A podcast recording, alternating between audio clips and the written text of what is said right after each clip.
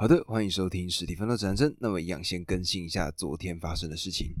那么昨天呢，我呢听了一个 podcast，这个 podcast 呢在讲 Tiger Woods，也就是老虎伍兹他的这个成长的经历，还有他的过程。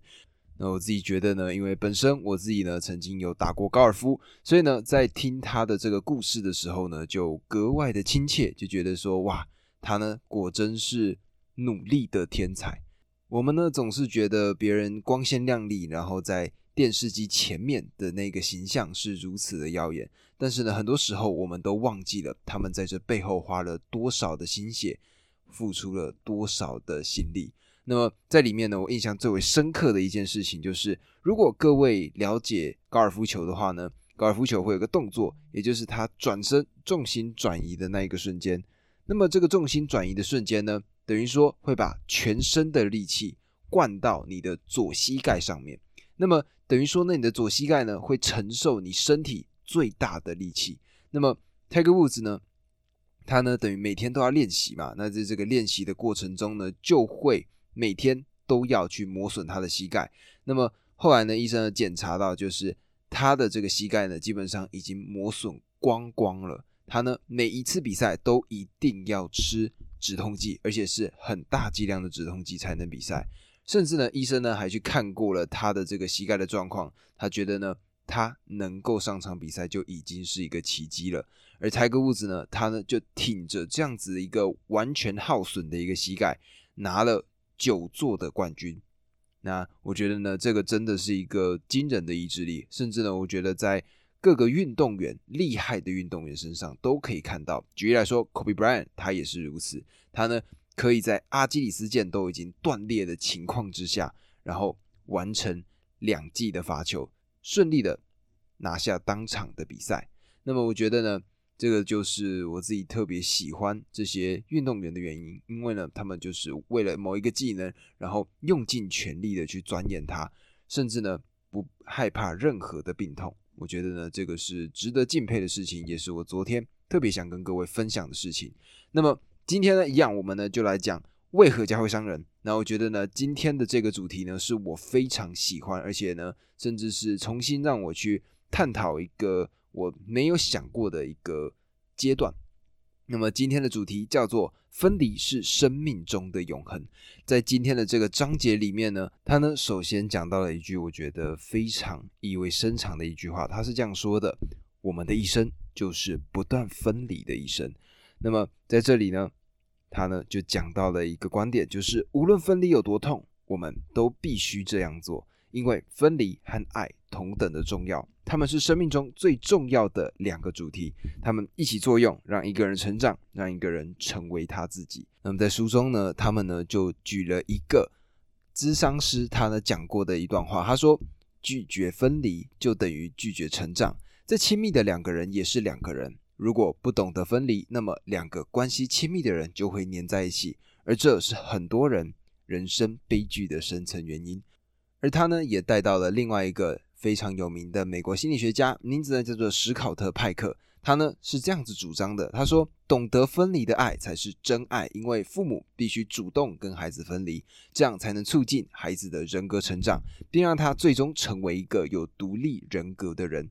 亲子关系如此，师生关系、情侣关系之类的亲密关系也莫不如此。如果我们拒绝分离，爱就是假的爱。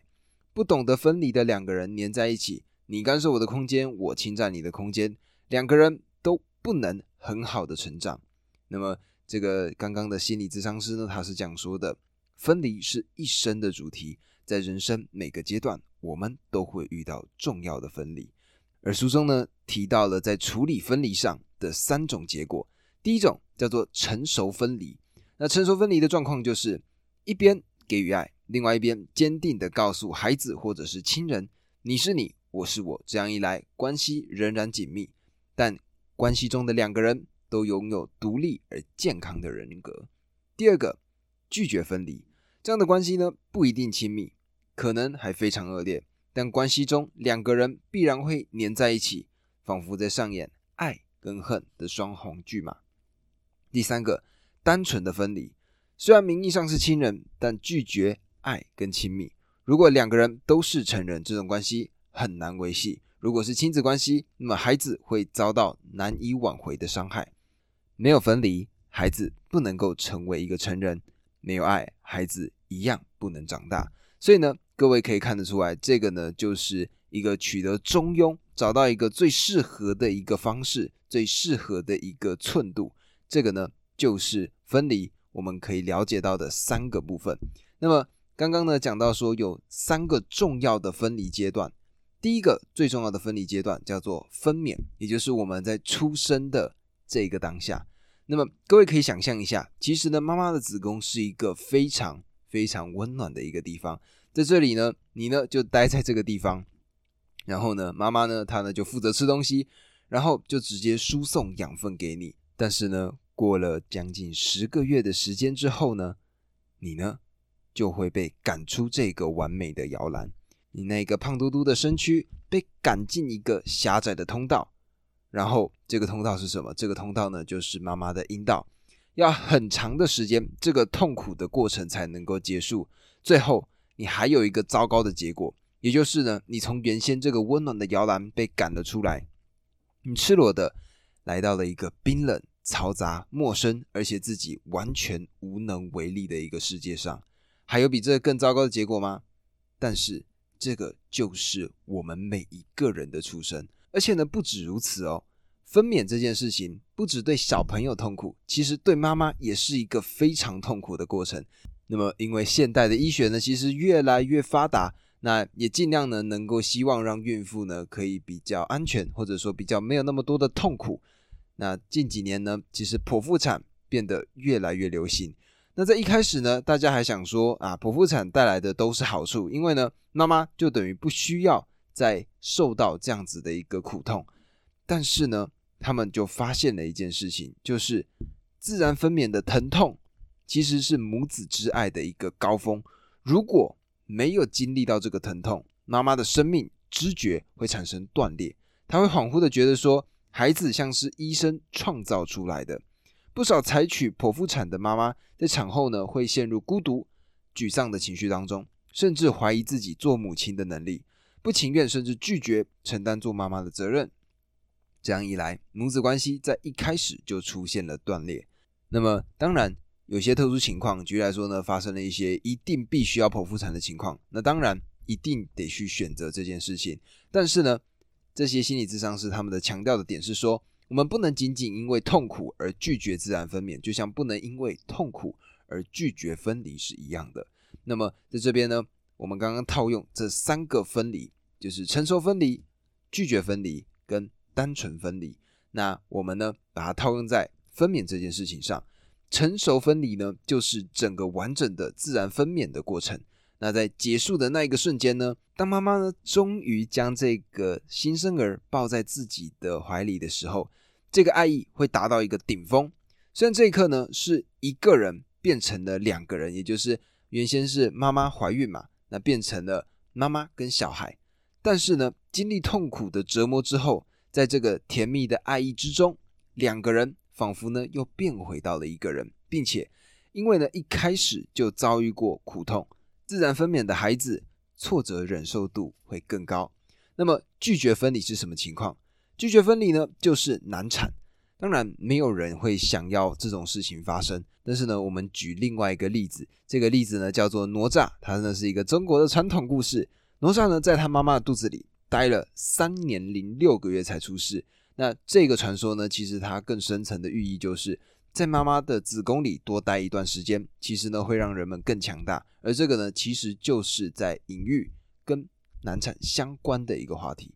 那么最后呢，则是单纯分离，也就是呢，为求一个好的日子，也就是像是这种八字算命啊，有些时候呢，就算说，哎。这个小孩在哪一天出生，对于他的人生会有很好的结果，所以呢，他们呢就会先跟医生讲说：“诶，在这个时间点，帮我把这个小孩剖腹产取出来。”这种分离方式呢，对婴儿会造成伤害。此外，出于很多的原因，一些妈妈呢并不爱肚子里的小生命，而分娩就意味着怀孕这个痛苦过程的结束。那么，这个呢是第一个阶段的分离。第二个阶段的分离叫做。跟妈妈分手。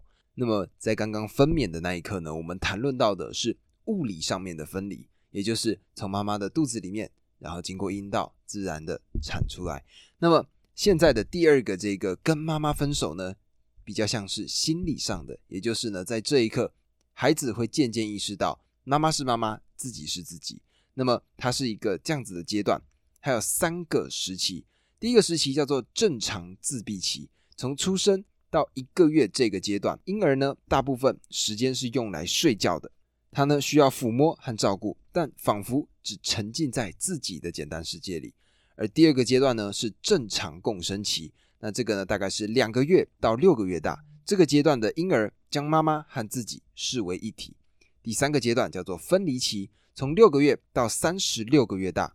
这个婴儿呢，逐渐意识到妈妈是妈妈，自己是自己。而这个以上的理论呢，是心理学家玛格丽特·马勒他呢所讲的。而在这之后呢，还有其他更多的阶段。那马勒呢，又将它分为四个次阶段，分别呢是第一个身体分化期。那这个呢，大概是六到十个月，也就是婴儿从身体上意识到妈妈是另外一个人。接下来下一个实践期呢？是十到十六个月，这时候呢，这个 baby 他会走了，他热情的探索周围的世界，开始爱上自己，觉得自己非常的强大，对妈妈好像不再那么依恋。这个呢，像是一个背叛的时期，婴儿背叛了跟妈妈的亲密关系。那么在下一个阶段叫做和解期，从十六到二十四个月，那就是将近两岁的时候，实践期最后让婴儿。备受挫折，因为呢，他明白自己的弱小，于是重新依恋妈妈。而在这个阶段呢，他会比以往更加的依恋。相比第二个阶段，这个阶段的幼儿，他的胆子会更小。以前呢，无所畏惧的他们，现在变得什么都怕，怕陌生人，怕探索。而妈妈则是他们的偶像，因为呢，妈妈在他们的眼里是那么强大。他们越来越明白，妈妈是另外一个人，但同时呢，他们也发现，没有妈妈，他们没有办法独立。这个呢是最基本的矛盾，马勒呢称之为和解期的冲突。那么因为这个和解期的冲突呢，就会发生什么事情？这个阶段的幼儿他非常容易受伤，而在这个阶段呢，如果妈妈无条件的爱他，能够分享他的每一个新获得的技能和体验，能够发自内心的理解他、接受他，那么幼儿在实践期的受挫感会渐渐消失，他会重新变得自信起来。那么。这个妈妈呢，她呢就像是一个安全岛，心里呢有了这个安全岛的时候，这个幼儿他呢会放心的去四处探索，因为他们知道，如果他们遇到任何新的挫折，回来强大的妈妈都会及时出现在他的身边。那么，但是在这个同时，这个幼儿他的自主感也在成长，他越来越喜欢自己做主，他呢会做出一些大大小小的行为，然后要来保护自己的自主性。举例来说，他呢会跟随、尾随他的妈妈，不停的注视着妈妈的行为，但呢又会突然离开妈妈，希望妈妈来追他，将他再度抱在怀里。而这个呢，就是一个爱跟分离的一个阶段。而在这个阶段呢，如果妈妈不理会这个小朋友，而听任其自己探索，那么幼儿呢势必会受到太多的打击，最终呢会形成什么？小朋友不行，而且没有人爱他这样子的一个意识。如果妈妈太害怕这个小朋友受伤，什么都替他完成，那么幼儿的自主性就会受到伤害，并最终形成种种不良意识。例如说，什么都会有人替我解决，妈妈太能干了，但我什么都做不好。那么在这个阶段呢，如果处理得当的话，它呢就会进到刚刚所说的四个阶段的最后一个阶段，也就是个体化期。这个阶段呢是二十四个月到三十六个月，那换算成年纪呢大概是两岁到三岁之间。如果妈妈尊重幼儿自己探索的需要，而且一直保持这个形象，那么幼儿就会认同妈妈，他心中呢就会有一个积极的妈妈。这时候，虽然孩子从心理上已经跟妈妈分离，他彻底意识到妈妈是妈妈，我是我。妈妈与我之间有一个清晰的界限，但实际上，他心中的我是对妈妈的内化。我觉得呢，作者呢，他对于这样子的一个阶段的解读呢，非常的好。他是这样说的：妈妈的爱让幼儿找到了自己，但是只有分离才能让幼儿成为自己。那么这个呢，是第二个阶段的分离。第三个阶段的分离叫做与家的分离。那么这个呢，就是我们在小时候。长大，逐渐的到大学毕业，然后出去外面自己工作，这个呢才叫做我们的与家的分离。那么在书中呢，我看到的例子，我自己都吓了一跳。那这个作者呢，他是这样说的：他呢在北京做电话心理咨商的时候，认识了一个上班族。这个上班族呢，他上国中的时候，仍然每天晚上回家和妈妈睡在一张床上。那个时候，全校都是住宿生，唯独他例外。他的家离学校二点五公里远，每天晚上他呢都要走路回家，一早呢又走路去学校，所以呢。这样子的情况呢，因为一直被同学嘲笑，他最后呢就退学了。直到他成年之后呢，妈妈才拒绝和他睡一张床。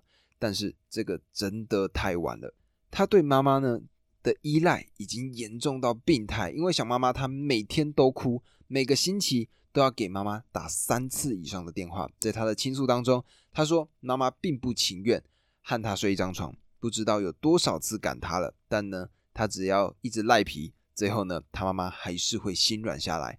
这个呢是孩子不想跟妈妈分离，但也有另外一种情形，就是妈妈完全没有办法跟自己的孩子分离，他甚至会主动破坏这种分离。举例来说，里面呢提到了一个故事，这个故事的名字女主角叫做安吉拉。那安吉拉的妈妈呢不能接受安吉拉有任何的自主性，她的寝室永远不能关门。妈妈任何时候都有权利走进她的房间。他十一岁的时候，妈妈呢心血来潮，想把安吉拉的头发染成金黄色。但安吉拉呢喜欢自己乌黑的头发，而不喜欢金黄色的头发。结果怎么样？没有办法，最终呢，他妈妈还是把它染下去了。结果怎么样呢？结果到了三十岁的时候，这个 Angela 安吉拉突然不能讲话了，而且她的工作是什么？她的工作是一个老师。本来呢，她是可以非常流畅的跟所有人讲课的，但是有一天她突然就说不出话来了。那么心理咨商师呢就分析到说，跟妈妈的关系让 Angela 她呢形成一种潜意识的模式，关系越亲密，她呢就越没有自己的空间，而他维护自己空间的唯一方式就是不说话，因为不管他妈妈怎么样去侵占他的个人空间，他呢只要不讲话，他不开口。妈妈呢，就一点办法都没有。在这种潜意识的模式之下呢，这个安吉拉，她生活中任何一个关系，当从疏远变成亲密的时候，她呢就会完全没有办法讲话。这种没有办法讲话呢，只是为了捍卫她的隐私空间。那么，什么是与家的三种分离模式呢？第一种叫做成熟分离，就是他既爱家，但是又独立。第二种呢是拒绝分离，就是刚刚前面提到那一个在北京电话之上的那个例子，他呢恋家没有办法独立。第三个呢是单纯的分离，就是逃离家庭，拒绝跟家庭继续保持联系。那么在书中呢，除了这三个阶段之外呢，他呢特别提到了一个故事，我觉得这个故事呢也值得分享给各位，就是去注意生命中的过客。这个作者呢，他是这样讲到的，就是在与家分离的漫长过程当中，我们会有幸能碰到这样的一种人。你认为他们很重要，他们也喜欢你，无条件的尊重你，但同时又不与你黏在一起。那么这样的人，哪怕只是我们生命中的一个瞬间，他呢也会对我们起到非常强大的治疗作用。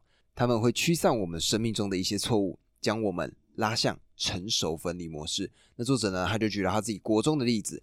当时呢，在国中的时候，班里呢来了一个代课的老师。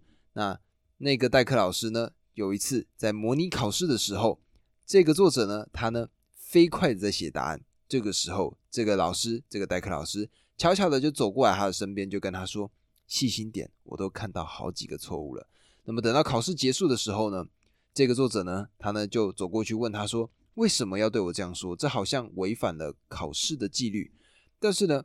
这个老师，他呢是这样子回答的：“他说你是最好的学生，我不忍心看你犯错误。”然后这个时候呢，这个作者他呢就问到说：“可是我在班里排第七、第八名而已，也不是什么特别厉害的学生啊。”那么这个老师他是这样回答的：“他说我相信你是最好的，虽然现在还不是。”那么这句话呢，让这个学生，也就是这个作者。他呢非常非常的感动，从此呢，这个老师成为了这个作者的偶像。后来，这个作者也没有辜负他，真的成为了学校里面成绩最好的一个学生。在长大之后呢，他呢才理解到说，原来在刚刚那一个瞬间呢，这个老师给他的就是一个无条件的爱。他没有因为他成绩好而明显喜欢我，也没有因为成绩差而讨厌我、疏远我。这个呢是一个无缘无故的爱，这种爱呢就仿佛是我们生命中的烛光。一般的时候，我们会忽视这种烛光的存在，但是当到了一些黑暗的时刻，当我们消极绝望的时候，这种烛光会变得非常非常的亮，非常非常的温暖，并且点燃这烛光的人却丝毫不企图在你心中占据重要的地位，也丝毫不想控制你。他们来了，点燃了烛光，又走了。就仿佛是你生命中的一个过客，这样的过客会给你留下温暖，会让你更相信你自己，同时也更相信别人，让你更有信心，然后变成一个更好的人。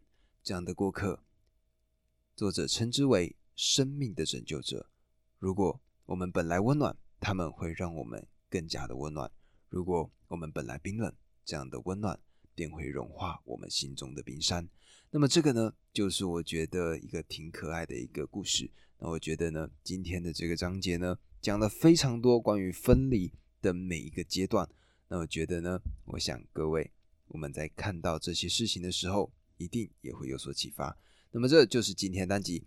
不管你是 YouTube 或者是 Spotify 或 Apple 的听众，记得帮我按下关注，然后分享给你身边的朋友。如果呢有任何的看法跟建议，记得在 YouTube、Apple、Spotify 这些平台上。留下你们的回复跟建议，我呢看到就一定会回复给你们。以上这就是今天的集，我们明天见，拜拜。